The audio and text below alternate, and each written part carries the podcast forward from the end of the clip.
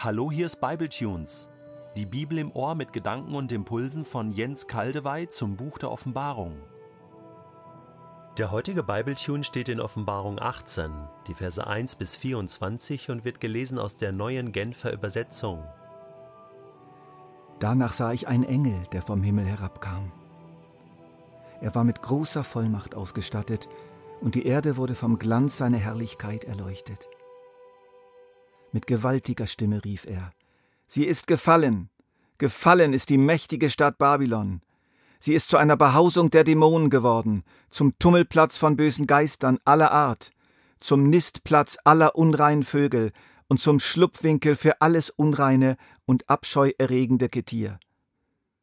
Denn alle Völker haben vom Wein ihrer Unmoral getrunken und damit den furchtbaren Zorn Gottes über sich gebracht.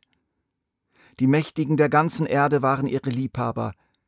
Nur die maßlose Verschwendungssucht dieser Hure brachte dem Handel einen solchen Aufschwung, dass die Geschäftsleute in aller Welt dadurch reich wurden.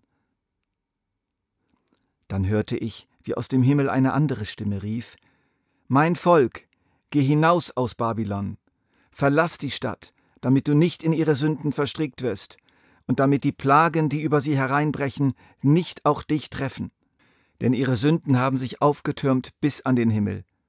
Und jetzt zieht Gott sie für alles Unrecht, das sie begangen hat, zur Verantwortung. Handelt an ihr, wie sie selbst gehandelt hat. Zahlt ihr doppelt zurück, was sie anderen angetan hat. Mischt in den Becher, in dem sie den Trank für andere mischte, einen doppelt so starken Trank für sie.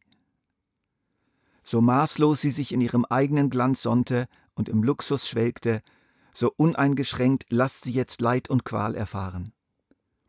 Selbstbewusst sagt sie sich, ich bin doch eine Königin und nicht eine schutzlose Witwe, und ich sitze sicher auf meinem Thron, nie und nimmer wird mich ein Leid treffen.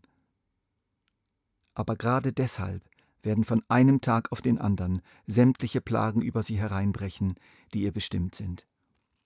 Sie wird Todesnöte, Leid und Hunger durchmachen und schließlich im Feuer umkommen. Denn Gott der Herr, der das Gericht an ihr vollstreckt, ist ein starker Gott. Wenn da die Mächtigen dieser Erde, die ihre Liebhaber gewesen sind und das ausschweifende Leben mit ihr in vollen Zügen genossen haben, den Rauch sehen, der von der brennenden Stadt aufsteigt, werden sie laut klagen und um sie weinen. Doch werden sie in weiter Ferne stehen bleiben, so sehr erschreckt sie der Anblick ihres qualvollen Endes. Was für ein Unglück, werden sie rufen. Was für ein Unglück. Babylon, du große, du mächtige Stadt. Von einer Stunde auf die andere ist das Gericht über dich hereingebrochen. Auch die Geschäftsleute in aller Welt werden um sie weinen und trauern, weil ihnen niemand mehr ihre Waren abkauft. Das Gold und das Silber, die Edelsteine und die Perlen, die Gewänder aus feinem Leinen und aus Seide, die purpurfarbenen und scharlachroten Stoffe, das Sandelholz, die Schnitzereien aus Elfenbein, die Gegenstände aus Edelholz, aus Bronze, Eisen und Marmor, den Zimt und das Kardamongewürz, die Duftstoffe, das Salböl und den Weihrauch, den Wein und das Olivenöl, das Feinmehl und den Weizen, die Rinder und die Schafe, die Pferde und die Wagen, und auch aller Menschenhandel hat dann ein Ende. Nichts ist dir geblieben von den erlösenden Früchten, die du so sehr liebtest, Dahin ist all deine Pracht und all dein Prunk, und nichts davon wird jemals wiederkehren. So werden die Geschäftsleute jammern, die mit all diesen Waren Handel trieben und Babylon ihren Wohlstand verdankten. Von Angst gepackt bleiben auch sie beim Anblick ihres qualvollen Endes in weiter Ferne stehen, laut weinend vor Schmerz und Trauer. Was für ein Unglück, werden sie rufen, was für ein Unglück, diese großartige Stadt, wie eine reiche Frau war sie in feines Leinen gekleidet, in Purpur und scharlachrote Seide, über und über geschmückt mit Gold, Edelstein und Perlen. Und jetzt, von einer Stunde auf die andere, ist dieser ganze Reichtum dahin. Auch alle Kapitäne und alle Handelsreisenden, die Matrosen und alle anderen, die auf See ihren Unterhalt verdienen, machten mit ihren Schiffen in weiter Ferne Halt. Als sie den Rauch sahen, der von der brennenden Stadt aufstieg. Wie einzigartig war sie doch, diese große Stadt, riefen sie und brachen in lautes Weinen aus, wobei sie sich zum Zeichen der Trauer Staub auf den Kopf warfen. Was für ein Unglück, klagten sie, was für ein Unglück, diese große Stadt. Alle, deren Schiffe die Meere kreuzen und die mit ihr Handel trieben, hat sie mit ihren Reichtümern zu Wohlstand gebracht. Und jetzt ist sie von einer Stunde auf die andere zerstört worden. Jauchzt über ihren Untergang, alle, die ihr im Himmel wohnt.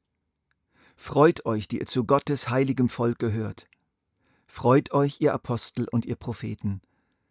Denn Gott hat sie für das, was sie euch angetan hat, zur Rechenschaft gezogen.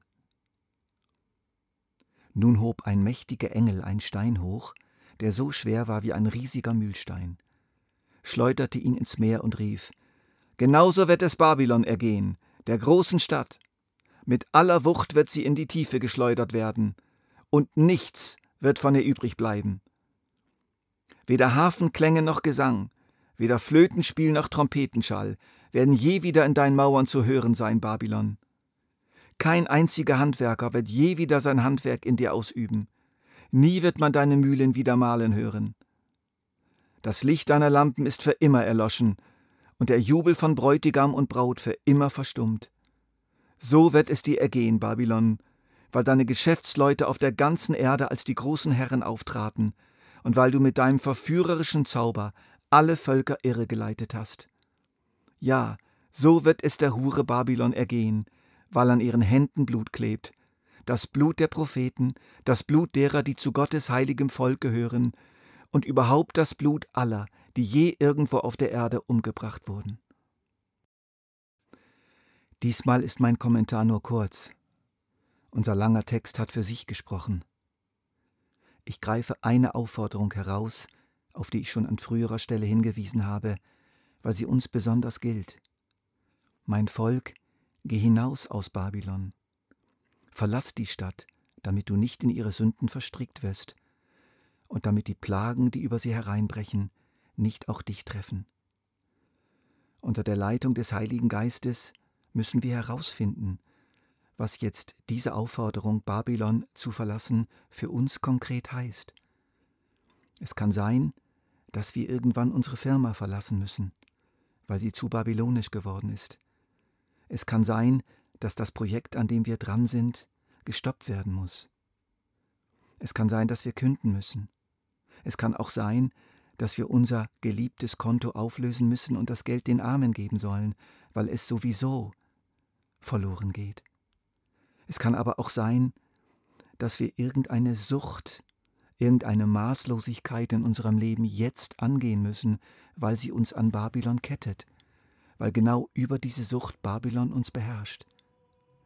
Ein jeder prüfe einfach für sich selber, ganz sorgfältig immer wieder, bin ich zu stark gebunden an Babylon? Bin ich zu stark drin in dieser Stadt?